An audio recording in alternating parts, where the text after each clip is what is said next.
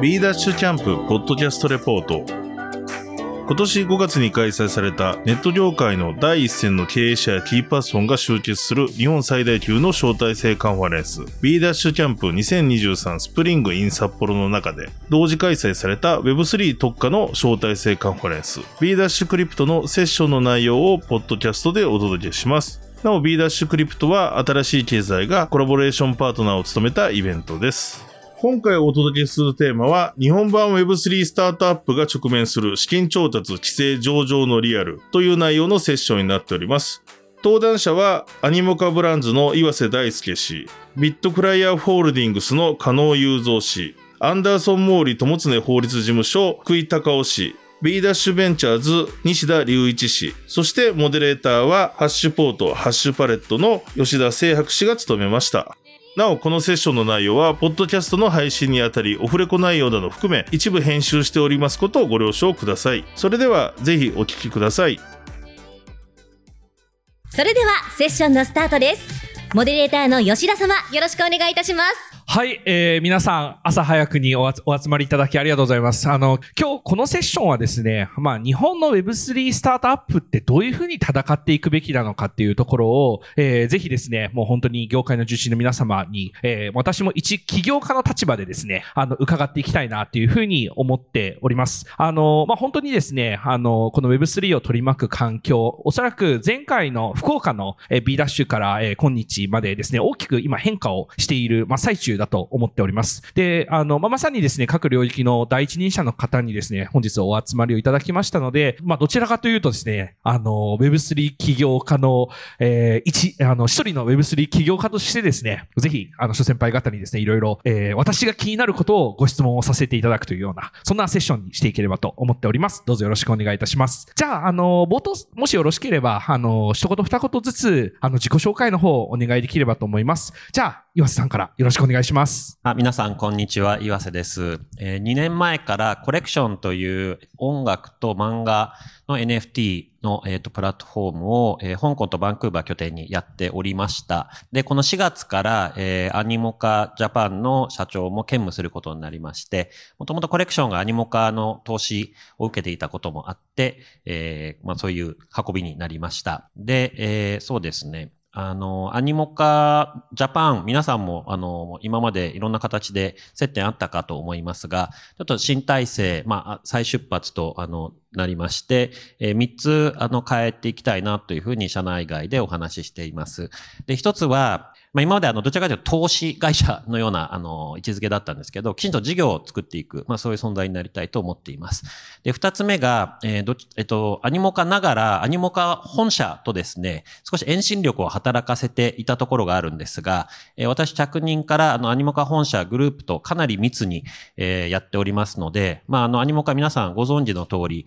まあ、あの、400数社世界中の Web3 企業に投資しておりまして、まあ、最も見晴らしのいいところにいる会社の一つだと思いますが、我々の役割として、あの日本の Web3 を世界の Web3 とつなぐ。まあ、それはアニモカ経由でいろんな、あの、ことできると思ってますので、まあ、あの、事業としてというよりは、やっぱりみんなで盛り上げていくために、そういう役割を果たせればいいなと思っています。であと三つ目、今まであの、アニモカジャパンの人間があまり国内 Web3 コミュニティに積極的に参加してこなかったのように聞いておりますので、あの、私これから、あの、吉田さんの飲み会には全部行こうと思ってますので。ぜひ、ぜひよろしくお願いします。はい、あの、皆さんお付き合いいただければと思います。よろしくお願いします。ありがとうございます。じゃあ、続いて、加野さんよろしくお願いします。はい。えー、私、あの、日本ブロックチェーン協会代表理事とですね、えー、まあ、株式会社ビットフライヤーホールディングスの代表をやってます。まあ、あの、ご存知の通りですね、まあ、いろいろビットフライヤー、毎年か、あの、社長が変わるみたいな会社になってますけれども、まあ、今回ですね、えー、株主総会で任命されて、まあ、今後は安定経営できるのかなと思っていますと。で、実は私はで、あの、ホールディングスの下に、ビットフライヤーって結構特殊で、取引所とブロックチェーン、これ両方やってる会社なんですね。で、この3社の、まあ、社長やってるんですけれども、まあ、ビットフライヤーとしては、えー、まあ、このブロックチェーン技術、まあ、みやびっていうオリジナルのブロックチェーンがあるんですけれども、まあ、これと、えー、取引所の、まあ、アセット、まあ、顧客預かりアセットであったり、まあ、こういったブランディングみたいなのを融合して、え、まあ、グループ一体化してですね、えー、今後頑張っていきたいと思っております。よろしくお願いします。ありがとうございます。じゃあ、福井先生よろしくお願いします。はい、よろしくお願いします。えっ、ー、と、アンダーソン・モーリー友常法理事務所の弁護士の福井と申します。と私は、あの、えーまあ、2017年ぐらいからですね、あまあ、あの暗号資産の分野に関わっておりまして、まあ、金融庁への出向だったりとか、あとはまあその自主規制団暗号資産のあの自主規制団体であの事務局長を務めさせていただいておりまして、いろいろ自主規制を作ったりとか、あのしてまいりました。で、最近はあの暗号資産の関係を中心にあの法律のアドバイスをさせていただいているんですけども、まあ、最近特にですね、まあ、Web3 というのが盛り上がってきているというところもあって、その暗号資産交換業者以外ににも、あの、金融機関さん、まあ、金融機関さんも含めですね、暗号資産、クリプト、ないし NFT とかに興味を持っていたりとか、あとはそのゲームだったりとか、あの NFT、えーそれからあの DeFi とかですね、あの分散型金融といったものとか、まあ、非常に裾野があの広がってきている、えところかなと感じているところです。はい。あのーなので、まあ、今日のあのテーマで IO とか資金調達とかっていう話も、あの、よくあのご相談いただくところですので、あの、本日楽しみにしております。よろしくお願いします。ありがとうございます。じゃあ最後、西田さん、よろしくお願いします。はい、えー、B ダッシュベンチャーズ西田です。多分あの、B ダッシュ市場、スピーカー側に座ったっていうのは多分、あの、我々スタッフとしては始まってたと思いますけれども、すいません。あの、吉田さんありがとうございます。で、まあ、あの、B ダッシュベンチャーズとしてはですね、実を言うと、あの、あの、2018年から、あの、B ダッシュベンチャーズ本体ではなくて、別会社として B クリプトスという、あの、会社がありまして、そこで、あの、クリプトファンドを立ち上げまして、えっと、出資をしておりました。でもまあ、私はそこのチームではなかったので、まあ、横目でいろいろそのチームがやってることを見ていたんですけれども、えっとですね、昨年から、まあ、あの、私が、あの、B ダッシュベンチャーズ本体として、Web3 関連、ブロックチェーン関連の出資というのを、あの、始めております。で、まあ、経験としては、あの、もともとあの、まあ、そういう意味だと、えー Web3 スタートアップの出資っていうのは、えー、ビダッシュベンチャーズ本体としては昨年なんですけれども、まあ、それこそあの取引所にあの出資をもう、えー5年ぐらいらい前からやっておりまして、で、まあ、あの、この盛り上がり、昨年ぐらいからの盛り上がりから、あの、いろいろ出資をしておりまして、えーまあ、あの、例で言いますと、例えば、えっ、とですね、あの、イントマックスという、あの、L2 の、えーイーサリアムのレイヤー2の、あの、プロジェクトに出資をしたり、あるいは、えっ、と、X2Y2 というですね、N- NFT のマーケットプレイスに出資をしたり、等々、あの、まあ、幅広く、えーやっているという感じになります。はい。ありがとうございます。じゃあもう本当にですね、あの、各領域の専門家の皆さんにお集まりいただいておりますので、じゃあ早速スライドの方を、あの、映しながらですね、少しお話をさせていただきます。あの、今日のテーマはですね、あの、資金調達、規制、エグジットっていうところでテーマにしているんですが、まあ、まずですね、まあ、Web3 を取り巻く環境っていうのが大きく変化をしている中で、まあ、今どんなビジネスを、あの、まあ、Web3 の領域で始めるべきなのか、実は本当にですね、多くの起業家の方にお集まりいただいてますので、まあの、実はここが皆さん一番気になるところなんじゃないかなというふうに考えております。一応私から少しだけスライドを、あの、ご紹介を2、3させていただきますと、えー、実はですね、あの、クリプト領域への投資っていうのは、えーやえーまあ、もう率直に申し上げますと、やっぱり2022年を境にですね、あの、かなり大きく凹んでいってはおります。ただですね、あの、その一方で、まあ、少しずつ今、えー回復傾向にもあると思っておりまして、まあ、やはりいい、えースタートアップっていうのはしっかりと、まあ、資金調達ができる、えー環境に、えーまあ、なりつつあるのかなというふうに思っております。まあ、やはり昨年の FTX の事件の直後においては、まあ、かなり優秀なスタートアップでもですね、資金調達にあの苦労されたっていう話も聞いている中でですね、少し状況というのは変わってきているのかなというふうに思っております。じゃあ、あの、どの領域がですね、えー今資金が集まっているのかというような、あの、話で申し上げますと、まあ、この青い部分とですね、えー白い部分が明確に増えているのが、えーまあ、お分かりいただけると思っております。やはりこの二つの大きなですね、トレンドとして、この青い部分のウォレット、っていうところ。あとは、この、えー白い部分のですね、エンタープライズ向けのソリューション。この二つがですね、えーまあ、大きく投資を集めているのかなっていうふうに、えーまあ、この統計資料上はですね、えっ、と、感じ取っております。あのーぜひですね、ちょっと皆さんのこの、えーポイントへのビューをですね、伺えたらと思いますが、もしよろしければまず、あの、やはりもうアニモ化という、まあ、世界でもおそらく最も見晴らしのいい、えーこの Web3 のプレイヤーの、えー日本代表であります岩瀬さんから、えーちょっとお考えを伺えたらと思ってます。えっと、あえてなんですが、今、あの、アニモカ本社がですね、まあ、このクォーター、上期かクォーターぐらいに一押ししているプロジェクト、はちょっとご紹介して、それが何かヒントになればなと思っています。えっとですね、先日、まあ、1ヶ月前ぐらいかな、あの、バイナンスローンチパッドで、あのーローンチした、えーオープンキャンパスという教育系のプロトコルがありまして、あの、これが個人的にも、あの、面白いなと思ったので、ご紹介します。で、もともとユーザーが900万人ぐらいいる幼児向けの教育ゲーム会社、えータイニータップという会社がイスラエルの会社なんですけどありまして、これあのセサミストリートとかですね、そういう人気コンテンツの IP を使って、まああの子供向けに楽しく学べるっていうのをやってました。で、ここはアニモカが何年か前に買収しまして、これを Web3 化するぞということでどうしたかというと、えいろんな先生方が世界中の教師がノーコードで簡単に自分のその教育コンテンツ作れるようなプラットフォームに、えっと変えたんですね。で、それで、まあ、あの、皆さんも小学校の時とか先生が作ったプリントとかやったと思うんですけど、先生それぞれ自分の工夫した教え方みたいなのがあると思うんですけど、まあ、それを世界に NFT という形で、えっと、まあ、発信できる。そしてマネタイズできるという、まあ、そういうプラットフォームに、え変えましたと。で、それで実、まあ、実績として、えーまあ、それをですね、えー権利を買い取るまたパブリッシャーみたいな方がいて、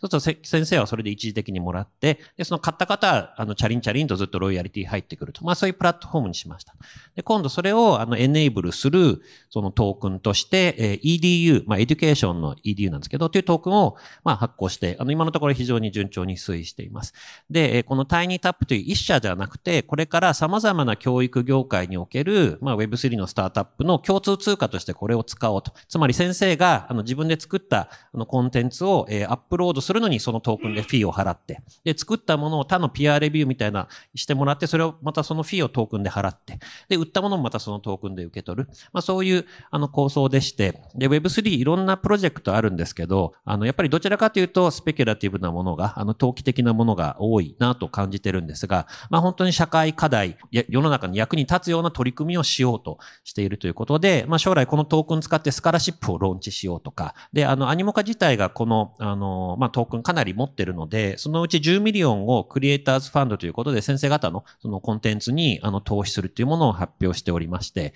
あえてマクロじゃなくて、セクターがどうだとかそういう話じゃなくて、ミクロの一つの事例として、 Animoca Brands が今、あの、非常に推しているものを、あの、ご紹介したいなと思って、まあ、そうですね、お話ししました。で、今、あの、日本のいろんな教育関係の方々とも少しずつお話を始めているところです。面白くないですか？めちゃめちゃ面白いですね。あの、本当にまさに、あの、昨年の5月ぐらいにですね、あの、イーサリアムの創業者のビタリックさんがですね、あの、 DeSoc、Decentralized Society っていう新しいキーワードを、あの、打ち出してるんですが、本当に社会のシステムと、このブロックチェーンの、え仕組みがどう連携をしていくのか、ブロックチェーンで実際に社会をどう良くしていくのかというのは、非常に重要なテーマだというふうに、あの、業界の共通認識も今生まれてきてますが、まさになんかそれを代表する事例だなと思いました。ありがとうございます。あのまあ、今、まあ、こういった新しいトレンドっていうのがどんどん出てきている中で、本当にもう、あの、業界のレジェンドとしてですね、長くこの、えー領域を見てこられた、加納さんのビューから見て、今、どういったところにチャンスがあるんでしょうか？ありがとうございます。まあ、その、まあ、大きく取りに行くか小さく取りに行くかだと思うんですよね。まあ、起業家視点で見たときに、やっぱりプラットフォーマーっていうのが大きく取りに行くものなので、まあ、やっぱり僕はプラットフォーマー視点になっちゃうんですけれども、小さく取るんであれば、やっぱりアプリケーションで、えーまあ、こういうことやると、まあ、小さくはいけるんじゃないかなっていうのもありますと。で、プロ、プラットフォーマー視点で見ると、やっぱり僕、ウォレットだと思っていて、まあ、まあ、まず、えっと、我々、 bitFlyer のような、まあ、 centralize の exchange っていうのはもうこれ勝負あったと思ってます。もう、なん今からこのね、CX に参入しますとか言うと、いや、ちょっと待てと。まあまあ、その network effect もできちゃってるし、競争関係っていうのも硬直状態にある中で、ここ入るんだっていうふうになると。で、これも規制コストが非常にかかるんで、まあ、そもそも例えば調達するときだって、最初から100億調達できないと、最初から100億調達して、ビットフライとコインチェック倒して、なんならコインベースの次につけるみたいなビジョンを描けないと、まあ難しいと思うんですよ。で、これは相当難しいと。で、そうなると、まあ、プラットフォームの次の世代のキーになるの僕ウォレ、ウォレットだと思ってます。これ、ウォレット取った人が勝つ。取引所じゃない。で、DEX への入り口もあり、まあ、CX みたいなノンカストリアウォレットと僕はカストリアウォレットの融合するようなアプリを作りたいと思ってるんですけども、もう絶対にウォレット。その大きな文脈で言うと、まあ、結局 GAFA があって、中央集権的な会社がですね、個人情報を、ええー、まあ、コントロールするとか、YouTuber になったのに、バンされるのに戦々恐々とするみたいな世界っていうのが、まあ、Web2 までの世界だったんだけど、まあ、それが、その、まあ、個人主権が立っていって、まあ、自分で NFT を所有してるとか、自分でトークン持ってるとか、まあ、これがどんどん拡張していって、10年後、20年後になっていくと、まあ、個人が、ええー、まあ、いろんなものを所有する。例えば自分の例えば人間ドックの、え病気のデータとかも自分に所属するみたいな世界がやってくる。で、その時にそれが例えば NFT 化されていて、その NFT の鍵を自分で管理するみたいな世界になっていく。ウォレットが、ノンカストディウォレット、まあ、基本的には、これを制するものが世界を制すると思ってる。だから大きくやるんだったらもう絶対ウォレット。で、この辺のことは、実は僕あの、今年のですね、元旦に、えー、ビットフライヤーの、えー、Web3 リサーチレポートっていうのを出していまして、結構この辺の思いは僕は書いています。で、じゃあ次にプラットフォームは何が来るかっていうと、やっぱり DEX とはいいなと思ってます。やっぱり規制コストめちゃくちゃ払ってるのに、DEX、DEX さんいいよねみたいな。別にシステムとしては作れるんですね。DEX 作ってくださいって言ったら、まあ、4ヶ月ぐらいあれば 作れそうだなと思っていて、で、作れるんですけど、まあ、結局その運用も含めてね、規制に対応してどうするかっていうのもあるんだけども、でも多分これ流行ると思う。やっぱり。やっぱり onboarding 簡単だし、本人確認もないし、まあ、ピンポコできるって面白いから、このプラットフォーム、まあ、推薦してないですが、ちょっと弁護士話してくださいね。DEX がいいかどうか。ちょっと、ちゃんと確認した上ですけれども、プラットフォーマーとしては、まあ、その辺があるかなと。で、アプリレイヤーは、えっと、日本に関して言うと、僕、やっぱり GameFi も好きだし、あと NFT だと思います。これなんでかっていうと、世界で僕唯一だと思います。アメリカの法律とヨーロッパのも、あの、アメリカとヨーロッパもうちやってるんですけど、日本はもう明確に NFT ができるって言ってるんですよ。これがすごい。1000円以上、かつ100万個以降、以下の NFT、かつ決済に使わない。NFT と言いながら Amazon の支払いに使うとかダメですよと。で、この条件さえ満たせば、ライセンスいらなくてできるんですよ。これめちゃくちゃいいと思いますよ。ほとんどのものが、もうこれを NFT にするとか、ものを全部 NFT にしちゃって、まあ、フィジカルなものと結びつけるとか、まあ、いろんなデジタルデータ、アイテムだってこれ NFT にしちゃえば OK って言ってるんですよ。今までその、リアルマネートレードがなんだかんだみたいな議論が全部すっ飛ばして、これできちゃうんですよ。これもう日本でやるんだったら絶対 NFT だと思います。あの、まあ、すごい大当たりをするかっていうとまたプラットフォーマーにならないとあれだけれども、アプリレイヤーでいけるのは僕は、ここは一押しですね。ありがとうございます。いや、本当にあの、ウォレットっていうのはやっぱり投資額としてもすごく伸びている領域で、まさになんか我々がまあ、Web3 というもの、ユーザーの方がまあ Web3 に触れる、やっぱ一番のタッチポイントに今後なっていくという意味では、すごく重要な領域だと思います。なんか NFT の話含め、すごく大きなヒントをいただいた気がいたします。あの、まあ、グローバルで見るとですね、かなり、あの、こういったいろんなマクロトレンドっていうのがまさに今明らかになっているところだと思うんですが、逆にこの日本におけるですね、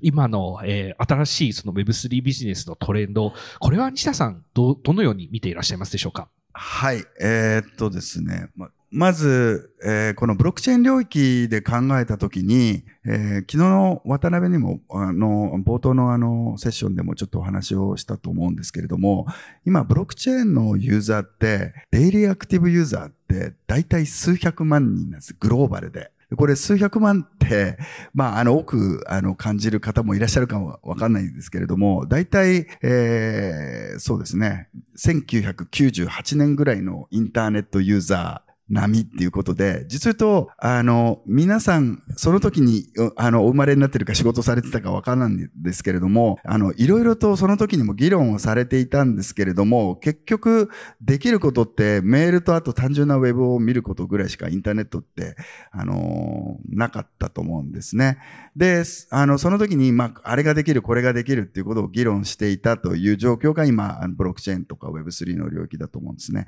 で、そうすると、まあ、あの、のなん、じゃあ、あの、参入できることは何でもあると。いうことにはなるんですけれども、やっぱりタイミングが非常に重要だと思っていて、やはり、あの、揃ってないパーツっていうのが、実言うとまだまだインフラ、あの、レベルでたくさんあると思ってるんですね。一つはそのブロックチェーンを、あの、えっ、と、ちゃんと、あの、早く、あるいは安く提供できるようにしなければいけないというところで、まあ、先ほども言いましたけれども、あの、イントマックスのような、そのレイヤー、イーサリアムのレイヤー2とかもあると思うんですけれども、あの、そういうものと、あと、まあ、あの、ウォレットとかですね。あの、ちゃんとユーザーに接点をも、も、持てるところ、それから、まあ、開発者を支援するとか、あるいはその人材をもっと集めるための、ブロックチェーン領域の人材を集めるような何かプラットフォームとか、まあ、あの、そういう、うまだ、こう、えー Web3 を加速されるための、えー下のレイヤーのサービスっていうのが重要かなと思ってます。これはまあ、世界中でそれを求められてるというのはあるんですけれども、まあ、一方で、やっぱりあの、えっ、と、このレイヤーの低いところを攻めていくのは、まあ、あの、えートラクションを稼ぐっていうところでは大事だと思うんですけれども、全く違うところから、あの、トラクションを生むことができる可能性はあると思ってます。一つは、最近発表されてると思うんですけれども、メルカリさんが、まあ、ビットコインのそのユーザーを30万人、まあ、獲得してるわけですね。で、ここから何か派生すること、まあ、例えばメルカリさん何やるかわかんないですよ。でも、このビットコイン保有者を次に何か、えーさせ、させるっていうことは、彼らからもしかしたら何か情報発信できるかもしれないんですけれども、じゃあその時にメルカリさんのユーザーをどう、あの、えービジネス化させるかっていうのは何か、あの、一緒に組めることもあるんじゃないかと思うんですよね。ということで、えっと、僕らとしては、あの、もう、あらゆるところにチャンスはあると思うんですけれども、まあ、日本で言うと、まあ、いろいろ法整備も進んできてるんで、えーまあ、そこを、あの、狙った、まあ、あの、いろんな、あの、可能性はあると思っていて、まあ、えーステーブルコインをどう、あの、使ってやっていくか、今年からステーブルコインが、まあ、使われるので、まあ、そ、あの、法制化されるんでそれをやるとか、まあ、あるいは NFT もルール上はもういろいろとクリアになってるんで、それをどう、ま、あの、 mass adoption させるかとか、まあ、その辺、その法整備の綺麗になってるところ、まあ、まさに日本はそういうものが率先してやれているところなので、まあ、それを理解して、まあ、あの、コンシューマーに届けるサービスっていうのは、まあ、日本型としては、えっ、と、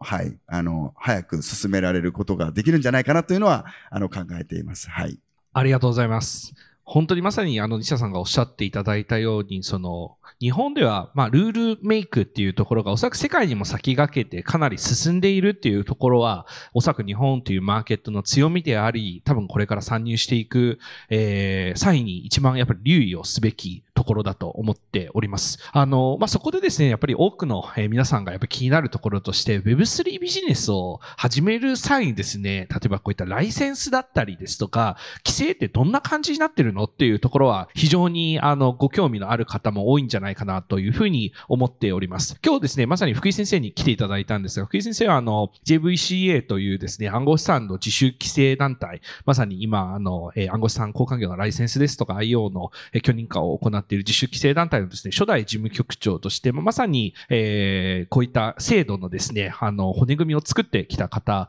でございます。あの、ぜひですね、あの、なんていうんですかね、あの、おそらく一つ一つ細かい議論っていうのは、この時間の中では難しいんですが、ぜひこういった規制のオーバービュー、そして規制の中、外も含、外と中ってどういう仕切りになってるのっていうところも含めて、あの、お話をいただけたらと思っております。あありがとうございます。そうですね。まあ今、あの図であの示していただいたあのデジタルトークンっていうのが一番左側にあって、まあその中でもいろんな種類がありますよというところなんですけども、まあ当然あの一番上から、まあその暗号資産っていうあの、まあビットコインとかイーサリアムとか、まあほぼ、あとはまあ fungible なトークンがほとんどこの暗号資産という領域に入りますと。で、そして、まあ、暗号資産交換業という、まあ、ライセンス、まあ、登録制度がありますので、まあ、セントラライズな、セントラライズな、まあ、取引所ですね。まあ、あの、ビットライスさんも含め、あの取引所は皆さん、この、えー資金決済法に基づく登録を得ているということになります。で、あの、先ほども話に出ましたけど、DEX、DEX がこれに当たるのかと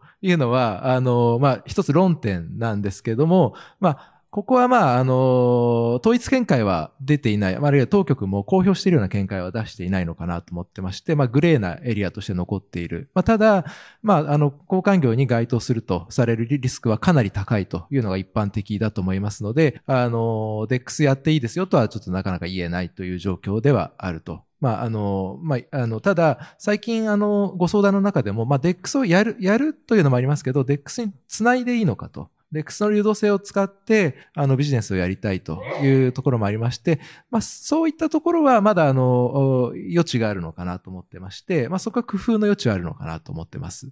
で、もう一つ、あの、プリペイドカード、前払式支払い手段とありますけれども、これはいわゆる、あの、まあ、プリペイドカード、スイカとか、あの、含めた、あの、スターバックスカードとかっていうものですけれども、あの、まあ、これも決済手段ですが、あの、基本的には、このパブリックブロックチェーンとかを使うものではないと。えー最近の法改正であっても、あの、あのなんていうんですかね、えーパブリックチェーンで、あの、前払い式支払い手段を出すことは、あの、結構難しくなっているという理解ではあります。ただ、あごめんなさい。えっ、と、それは、あの、 fungible token の話ですね。ですから、あの、一つ、あの、チャンスとしてはあるかなと思っているのは、その NFT を使って、あの、えー前払い式支払い手段のような形で出していくというのは、これ一つ可能性としてあります。えーで、 fungible token で、まあ、決あのパブリック、パブリックな形で移転可能な形で前払い式支払い手段を出していくというのは、ちょっとあの、最近の改正で難しくなってきたかなと。えーあごめんなさい。えーだから fungible なトークンではですね。えーで、えーっと、為替取引ってのありますけど、これはあの、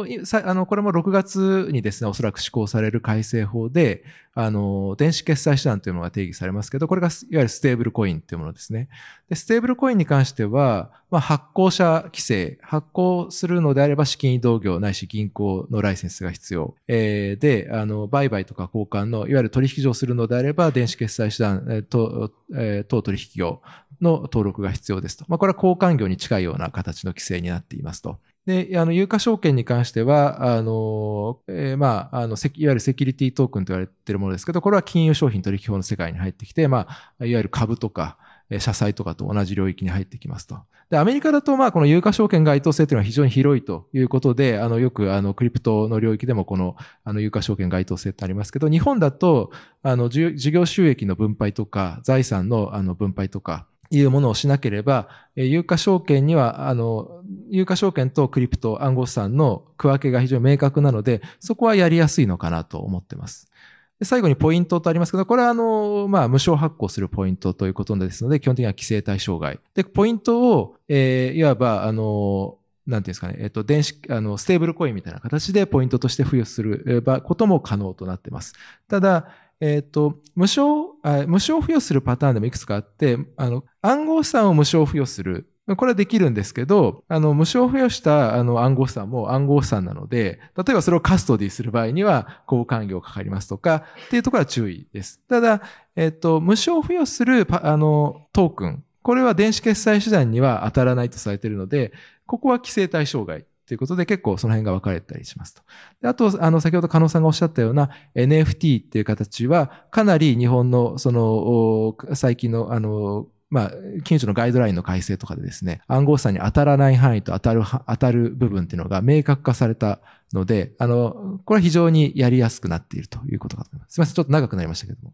ありがとうございます。そうですね。本当に今、えー、まあ、ステーブルコイン規制というのはまさに今年からスタートしていて、NFT のガイドラインも、あちょうど先月とかですかね、えー公表されているっていうようなところも含めてですね、まさに今年はそういった規制が整備をされていくタイミングなのかなというふうに思っております。あの、本当にまあ、加納さんはあの、そもそも交換業というライセンスがまだ存在在する前から、えーこういったブロックチェーンのビジネスをあのされていらっしゃると思うんですが、あの、なんていうんですかね、こういった、えー規制とですね、あの、どのように起業家として考え向き合っていくべきなのか、ちょっともしよろしければぜひコメントをお願いできればと思います。まず、まずはやっぱり、あの、まあ、規制は守ってください。これ守らないビジネスっていうのも、その海外だとやってるけれども、やっぱりね、例えばビットメックスさんとか FTX さんとか、まあ、ああいう状態になっちゃうので、えーまず規制を守ること。えーまあ、弁護士に相談してね。で、歴史的にはですね、ちょっと歴史の話をすると、実は2000、僕2010年から、えービットコインを知ってるので、もう13年ぐらい。まあだからできて1年後ぐらいにも初めて知ったんですね。で、えっとね、12、3年頃、13年ぐらいかな？2013年ぐらいに、実はアメリカに、えっと、100社以上あったんですよ。交換業者と。今、こう今交換業者と呼ばれてるような、やってて、で、ペイパルさんもやってたんですよ、実は。だからもう何の規制もない時代。で、日本も当然何でもやりたい放題。ところが、日本で、あ、アメリカでマネートランスミッターズライセンスが今必要なんですけど、まあ、MSB、マネーサービスビジネスと、えー MTL がいるっていうふうにアメリカでは言われてます。それでニューヨーク州だけビットライセンス。で、えっとね、逮捕者出たんですよ。2013年ぐらいに。そしたらその100社がもう一気に撤退して、4社ぐらいに残って、で、その1社がコインベースだったんですね。で、クラーケンさんと、みたいな歴史があって。何が起きるかっていうと、まあ、規制って、やっぱり、まあ、もう、もうこれ規制ビジネス。もう、まずは第、ね、一丁目一番地、規制がどうなってるのかをやっぱり分析しないとできないビジネスだと思ってるんですけど、まあ、まず守るためにはどうなのか。で、やっぱりこう、規制がないとうまくいかない部分も僕はあると思っていたので、まあ、もともと私は今の日本ブロックチェーン協会の、前身の団体 JDA っていうのがあって、で、それをまあ、あの、有志と共に作りましたと。やっぱり規制があった方がいいと。で、これ、えっとね、あの、羊が、あの、そのまま飼うと、みんなね、草食べちゃうんですよ。よって柵があった方が全員ハッピーになるみたいなのがあるんですね。放牧地の悲劇みたいなのがあって、で、あの、やっぱり柵がある程度行った方、あった方が、まあ、あの、いいと。よって僕はその自主規制団体を作って自主規制しようとしたんですよ。ところがこれが守んない。もういろんな歴史があって、みんなやっぱ本人確認やると CPA が100倍ぐらいになるんですよ。メール疎通なんてもうね、50円とかでできるわけですよ。で、みんなメール疎通だけで終わらせたいんだけども、えー本人確認ちゃんとやると、もう、まあ、1万円超えるわけですよね、CP。まあ、獲得でまず超えるし、その、本人確認のオペレーションだけでまた数千円かかるわけですよ。誰もやりたくない。で、これでもうみんなで集まってみんなでやろうってやったんだけれども、やっぱり強制力がないから、半分に分かれちゃった。これ日本でもあった。で、よって、えっと、今度は法的拘束力を持つような団体を作りたいってなって作ったのが JVCA で、まあ僕発起人なんですけど、まあ、福井先生をね、あの、お招きして、えー規制作ってっていうの状況です。で、今はやっぱり、まあ、客観的に見るとちょっと恵まれてるなっていう。みんな規制大変だとかなんとかだってあるけれども、やっぱり線が引かれてるっていうのは、すごい、ある意味恵まれてるなと思っていて、その中だったらやってもいいよって言われてるわけですよ。これアメリカなんてひどいですよ。アメリカだって未だにずっと訴訟、訴訟、基本訴訟ですよ、もう。で、線が引かれてないと何やっていいか分かんない。よってグレーゾーンを突っ込む。で、グレーゾーンを突っ込めない人はできない。突っ込んで逮捕、懲役30年を食らうリスクを考えてるかどうか分かんないけど、そのリスクを取れる人たちが突っ込んで、まあ、たまたまうまくいくけれども、やっぱり失敗するみたいに繰り返すわけですよ。これ悲惨ですよ。これ起業家のモデルとして成立しないと思う。よって日本は、すごくいい環境になってると思う。今いろんなね、こう、血を流しながら 出来上がった 今のルールなんで、まあちょっと、そこはですね、あの、過去の歴史的には、まあまだ足りないとこもいっぱいあるけれども、まあ一旦はね、あの、このルールを受け入れて、まあさらに良くしていきたいと思ってます。ありがとうございます。もう本当に規制のない時のクリプトのあの、マーケットと比べると、まあ今はそういった意味ではすごく線引きが明確になってきて、あの、多くの起業家の方がですね、まあ参入をしやすくなったのかなというのは今の話を伺っても非常に、えー強く感じました。で、あの、当然ながらですね、起業家の方が、まあ、参加をするときにですね、このマーケットに参加をするときに、まあ、資金調達っていうのはもう避けて通れない、あの、ところだとは、えー考えております。あの、まあ、こちらのですね、グラフでは、あの、この、えーステージごとのですね、資金調達の、えー状況を表してるんですが、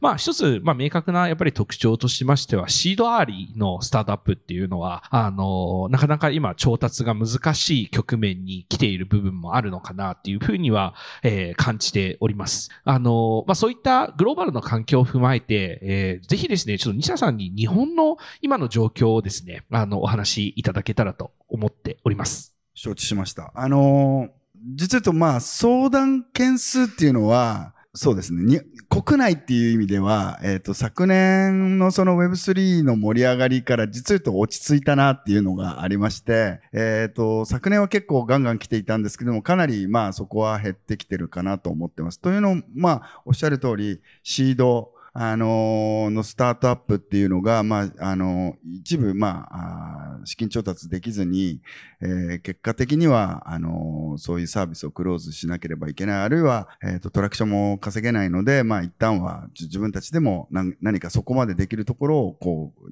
自己資金でやってるのかなっていうのは感じてます。ただ、一方で、これ、これは、あの、あれですけれども、その、えー規制っていうことからあれですけれども離れて、まあ、結構ドバイにあの拠点を移しますとか、えー海外に移しますといって、まあ、日本のファウンダーがかなりそのそっちに、えー行ってる傾向はあるかなと思ってます。で、その辺は、まあ、かなりそのグローバルで資金調達も、えーとできてるケースっていうのはあると思います。で、えーそうですね。傾向っていうと、あとはまあ、海外も含めて、その去年のその FTX の事件以降ですね、えっ、と、グローバルでも調達ができなくなってきてるので、日本の投資家を訪ねる、まあ、海外あのスタートアップも増えてるという状況になっていて、えーまあ、世界的にまあ、あの、資金調達がしづらい状況は続いてるかなというふうに思います。でも一方で、えートラクションを稼いでるところ、あるいはかなりその、えーグローバルで名前が通ってるところは、まあ、あの、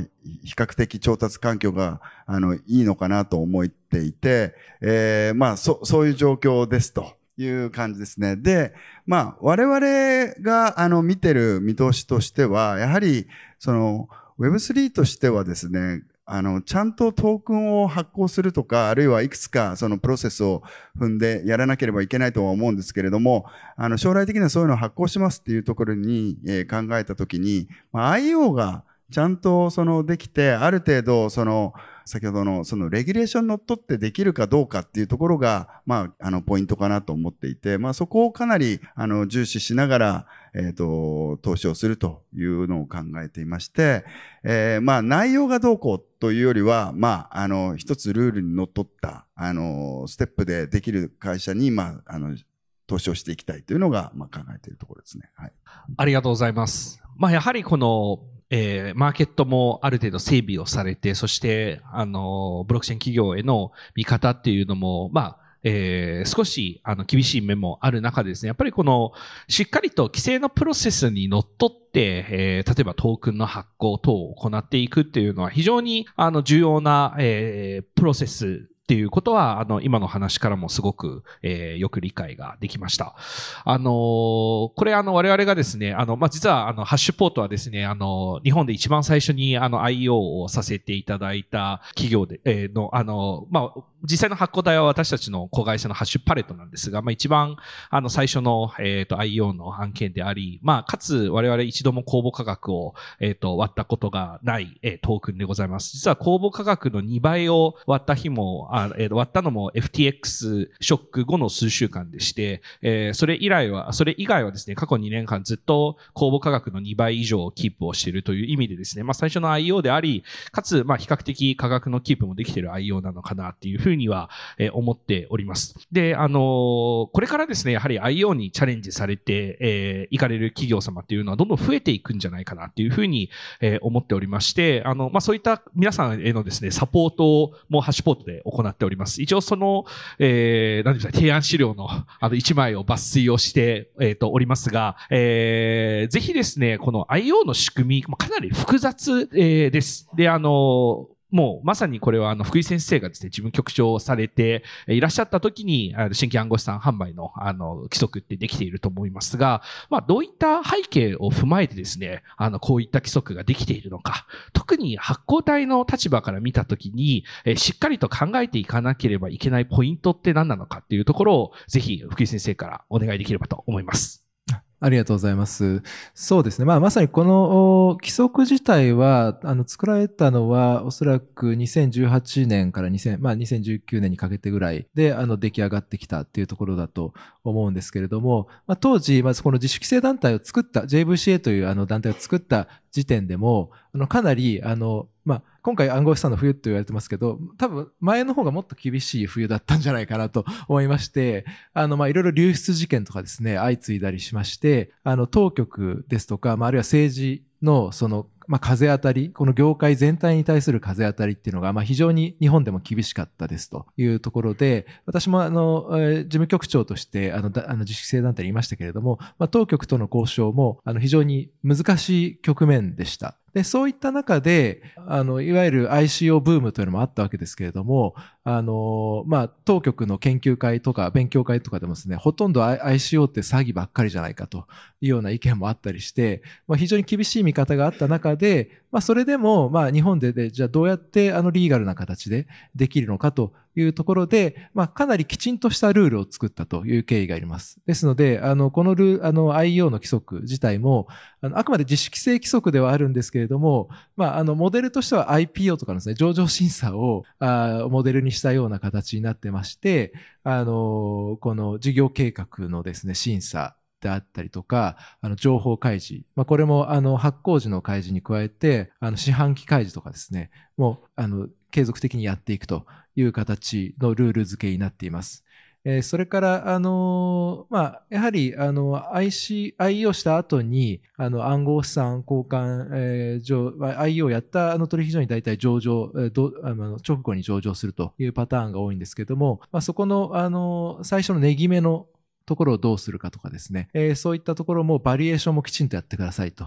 うような形で、まあいろいろなルールがあるんですけれども、今申し上げたようなきちんとあの昔ですね、ICO でよくあったようなそのポエムがこうあのホワイトペーパーに書いてあるようなものじゃなくて、きちんと事業計画作って、それに基づく組織だったりとか資金計画も作ってくださいというところで、あの開示もきちんとやってください。で、そういった体制があるかどうかを暗号資産交換業者が審査してください。まあ、あの、証券会社みたいな役割を期待されているというところですね。というところ。で、開示もきちんとしてくださいとか、まあ、安全性の、えー例えば、あの、コーあの、コードの安全、コード審査みたいな形もやってくださいとか、まあ、様々ルールありますけど、あのメインのポイントは大体そんな感じかなと思ってまして、ですので、あの、スタートアップといっても、えーまあ、シード段、いわゆるシード段階とかでやるのは結構厳しいのかなと思っていて、大体あの、えー日本国内で今4例、この規則に基づいて、あの、調達、愛用されてますけども、大体10億円前後の調達になっているるということで、まあ、それなりにこういろいろ体制整ってきた上で、えーやるというのが今のルールかなと思っています。ただ、まあ、これ運用の問題もありますので、あの、重要なところは抑えつつですね、あの、もう、もう少し小型のものが出てきてもいいのかなと。で、そのために、あの、業界としてルール、あの、効率的なルールを考えていくっていうのも今後必要なんじゃないかなとは思ってます。ありがとうございます。非常に詳しい解説を、あの、いただいてですね、まあ皆さんの IEO に、えー対する解像度も上がったのではないかなというふうに思っております。まあ、あの、本当にまあ私の考えにおいても IO っていうのはまさにそのブロックチェーン企業がですね、ビジネスを始める、まあ一つの起点としてですね、まあいろんな方に応援をいただいて、えーまさに進めていくっていうようなところだと思っております。で、まあ、そのプロセスの中でですね、やはり多くの、えーまあ、ベンチャーキャピタルの方ですとか、そういった機関投資家、えーあとは最近はまあ事業会社の方のですね、まあ、えーまあ、お金もですね、投資をいただいて、あの、実際にこういうふうにビジネスをあの進めてい、えーっている事例って増えてくるの、え増えているのかなというふうに思っております。まあ、そういったですね、やっぱり機関投資家のお金が入った、えことでですね、一個意識をしなければいけないポイントとしては、当然ながらベンチャーキャピタルのファンドって、あの、え期間がございますので、じゃあ投資を実際受けた後にどういうふうにそれがエグジットされていくのかっていうところは非常に重要な、えー一つのポイントだと思っております。で、やはりその中でもですね、特に、あの、今、えーえ重要な論点になっているっていうのが、この IEO をした、えーような企業、いわゆるトークンを発行している企業が実際 IPO ができるのか、そして IPO をするとすると、えーまあ、するっていうふうに、あの、仮定をしたときに、まあ、どういったところが論点になってくるのかっていうのは非常に重要なポイントだと思っております。あのもう本日ですね、やっぱり、あの、金融機関を上場させたという、あの、ご経験を持つですね、せっかくあの、岩瀬さんに、あの、お越しいただいておりますので、ぜひ、まあ、そういった、あの、金融機関の上場というところのご経験と、あと、逆に今、えーアニモカという、まあ、Web3 のリーディングカンパニーとして、えーいろんな企業と協業をされて、またこういった株式資本市場も見据えているっていう、この二つの視点からですね、ぜひお話をいただけたらと思っております。はい。えっと、皆さんのお話も聞きながら、なんかいろんなことを考えてたんですが、まあ、結局イコールフッティングになりつつあるなっていう、要するに金融商品に限りなく近づいているっていうふうに考えていただいて、それはあの、あの、当然、一般、不特定多数の方々からお金集めるっていう行為においては変わらないので、まあそう、各あるべしだなというふうに思います。で、あの、ちょっと直接今の質問に対する答えじゃないんですけど、やっぱりあの業界みんなとして、その、レギュレーターのマインドセットみたいの理解するのがすごく大事だなと思いました。で、あの僕、金融機関の中でも一番厳しい保険っていうのをやっていて、えっと、銀行と保険っていうのが一番厳しくて免許なんですね。で、証券会社は、あの、届け出制でいいっていうふうになっていますと。あと、登録、登録ごめんなさい、登録。で、あの、で、あの、要するに、たくさんの、あの、人から、たくさんのお金を前もって預かって、後から返すっていう ビジネスで、えっと、それは、やっぱり歴史があって、あの、悪いやつが必ず出てくると。なんとか共済っていうのが出てきて、お金預かって、とんずらするっていうのが古今東西もずっとあって、そういうのに対する防ぐみたいなものがすごくあの大きいんですね。なので、で、ただあの、最初これ Web3 じゃなくて Web2 の時代もテックカンパニーが金融事業に入ってくるときに、まあフィンテック的なもので、その時にその金融機関の目から見たときに、その認識の違いがすごくあるなと思って、つまり金融機関にいると人様からお金預かることの怖さみたいのをすごく叩き込まれて、だから当然リスク管理だ、監査だ、なんとかみたいなものが染みついてるんですね。でそれに対してテックカンパニーはすごく自由に伸びやかにやってるんですけど、お金お預かりするっていうことに意識がちょっと薄いなっていうふうにあの思っているので、ですから、あとはですね、やっぱりあの、今、日本はすごくいい方向になってるなって思うんですけど、悪い例とか出てくると、やっぱり逆戻りする可能性があって、で、あの、規制当局も、あの、まあ、人間がやってることなので、結構、感情、感情というか、何ですかね。あの、やっぱりポジティブに、あの、信用できる人たちがやってればポジティブに思うし、やっぱりこの人は信用できないと思うと、そのネガティブで厳しい方に働くので、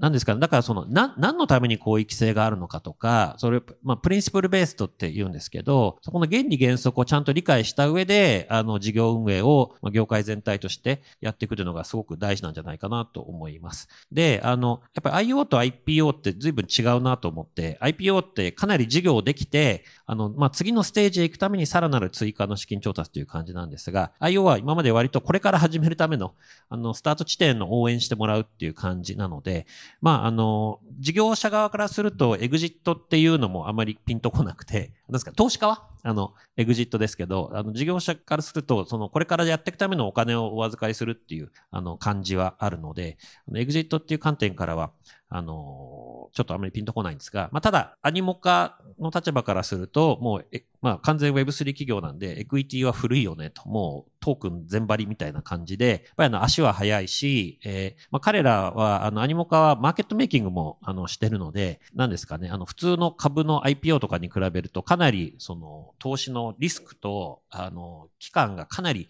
ぎゅっと短くなっているなというふうに思ってます。まあそういう意味では、あの、なんかすごくチャンスだなって思うのは、完全にイコールフッティングさせられてるわけでもない。でも、規制のあの、予測可能性とか明確性はすごくあるので、なんかそこを活かして、あの、いろんな形で資金調達これからしていったらいいんじゃないかなというふうに思います。ありがとうございます。あの、もう先ほどおっしゃっていただいた中でのやっぱりプリンシパルベースっていう考え方って私もすごく勉強になりました。まああの、まあやっぱりお金を預かって、人のお金を前もって預かっている以上、まあどういった、えー向き合い方をするべきなのか、これは本当に、まあ一企業家としてすごく、えー今後意識をしていきたいなっていうふうに、あの、考えております。あの、まあもう本当にですね、この IP を取り巻く問題っていうのは、おそらく、えーいわゆる Web3 のエコシシステムの本当に最後のピースなんじゃないかなっていうふうに思っております。あの、まあ、今年のですね、えっ、と、まあ、おそらく10月とかにもう一回、えー、ビダッシュあると思いますが、なんかそこのタイミングでですね、日本のこの最後のピースが、えー埋まっていくような、なんかその、そういった方向性が見えると、あの、すごくいいなっていうふうに思っております。今日本当にですね、最初から最後まですごく、えーいろいろな論点を、あの、皆さんと一緒にですね、議論をさせていただきました。えーその中でですね、日本の、まあ、Web3 の、えーこの取り巻く環境、その中のビジネスオポチュニティ、えーそしてそこに対する、まあ、レギュレーションの、えー概要について、あの、えー皆さんとお話ができました。そして何よりも後半部分ですね、えー資金調達のところ、そしてこの Web3 企業の IPO っていうところ。まあ、これは、あの、非常に、問題提起としても重要な2つのトピックだったのではないかなというふうに思っております。あの、ぜひですね、えーこのセッション全体を通して、えっと、最後にですね、皆さんに、えっと、一言ずつ、あの、まあ、1分ずつぐらいですね、まあ、今回のセッションも踏まえた、えーまあ、日本の Web3 企業への、まあ、エールといいますか、メッセージをですね、一言ずつ、もしよろしければ、頂戴をできればと思っております。じゃあ、これはもう、西田さんから順によろしくお願いします。そうですね。なんかあのーまあ、さっきの話なんですけれども、まあ、あのーやっぱり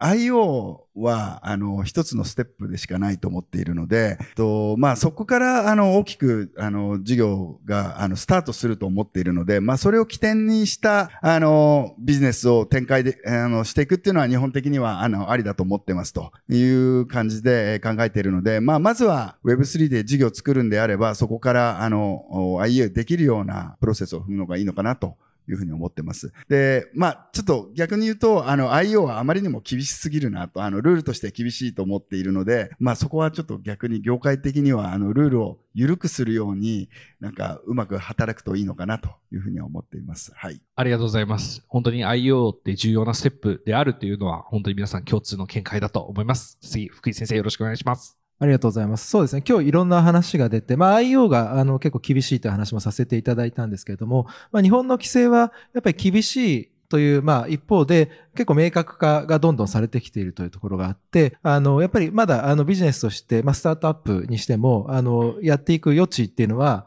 あの、あるんだと思っています。まあ、それこそ NFT、NFT だったりとか、あるいはその、何か別の、まあ、ワレットとかも含めてですね、まあ、いろいろ、あの、可能性はあると。で、あの、AMT、あの、アンダーソンでもですね、あの、クリプト Web3 のチームで、日々ですね、いろんな新しいビジネスに関して、あの、議論して、あの、法律の問題、あの、クリアにできるように、あの、努力しているところですので、あの、何かありましたらですね、あの、ぜひご相談いただければと思っております。はい。えっー、弊社も福井先生いろいろ相談をしておりますので、非常にお詳しい、あの、もう多分、あの、本当に皆さん、あの、相談をするとすぐ方向性を示してくださる、あの、方だと思いますので、ぜひ皆さん相談をされてください。じゃあ続いて、加納さんよろしくお願いします。そうですね。もうやっぱりね、ずっと見てると、業界がね、ちゃんとしてきたなと思いました。これも吉田さんのモデレーションがまず素晴らしい。で、かつ事前準備をこんなにちゃんとやったの僕初めてです、ビーナッシュの。ね、それが、あの、で、クリプト業界もね、昔はもう変な人しかいないわけですよ。もうね、あの、地球は平らであるみたいなのを本当に信じてる人がいるわけですよ。丸くないみたいな。こういうの論争するんですね。で、ななんとかキャッシュがいいとか、なんとかビジョンがいいとか、もうこれずっとこれで喧嘩してるわけですよ。っていうのが今はもう規制にちゃんと向き合ってね、ちゃんとモデレーションができて、ちゃんと対話ができるみたいな、もう業界かん本当にね、変わったなと思います。日本は、おそらくここ1年2年は世界の中心になると思います。これはもうアメリカがもう、もうごたごたしてる。ヨーロッパはミカっていうのが来年から、えー、来年かな？来年か再来年ぐらいから施工グランドファーザースピリオドがあるので、もうちょっと遅れる。もう絶対日本。もう起業するなら今、に今日本でやるべき。まあ税制の問題あるけれども、こんな面白いマーケットないと思いますよ。なんで皆さんと一緒に業界も盛り上げていきたいと思います。よろしくお願いします。ありがとうございます。非常に力強いメッセージをいただけたので、もう本当に皆さんのまた Web3 への思いが強まったのではないかと思います。じゃあ最後、ぜひ岩瀬さんをよろしくお願いします。あの、最初、社会的意義のありそうなプロジェクトっていう話から始めたんですけど、やっぱり今日聞いてて、すごくた、まあ、大切なのは、あの、共感と信頼と社会からの支持じゃないかなっていうふうに思っています。で、あの、海外見ると、割とこう、メインストリームの人材が Web3 業界にも流れるようになっていると。でも日本ではまだ、そのゴールドマンサックスやめて Web3 とかっていう人がまだまだ全体的に見ると少ないあの気がして、アニモカ本社行くともうみんなそのハーバード出てマッキンゼ出てアニモカとかですね。なんかそういうメインストリームの人材が大量に流れるようになってるんですね。なので、やっぱりこれから、あのこれミクロの話じゃなくてマクロの話としてどうやってまあ社会からの支持、共感、信頼を得られるかっていうのが発展していくためにすごく大切なんじゃないのかなっていうふうに思ってまして、まあ、それやっぱりどういう姿勢で我々が事業に臨むかっていうことがあるので、まあそれが、あの、まあ、すごくいいターニングポイントにいるので、これから良くなっていったらいいなというふうに思います。で、あの、アニモカ、新生アニモカジャパンもぜひ、あの、その中で役割を果たしたいと思ってますので、引き続きよろしくお願いします。ありがとうございました。本当にですね、あの、ハッシュポートもまさにこの Web3 のマーケットに今挑戦をしている、えー、一、あの、企業であり、えー、そしてまあ我々もですね、今回あの話にもありました IPO のところっていうのも、あの、しっかりとですね、取り組んでいきたいっていうふうに考えている中でですね、今日のあの、セッションというのは非常に私自身のですね、あの、学びが深く、大変個人的にはあの、えー、すごく知識欲が満たされたセッションでした。あの、今回の内容がですね、ですねこれから Web3 に挑戦される皆さんのですね、お役に少しでも、え、立てればと考えております。え、今日はお忙しい中、ありがとうございました。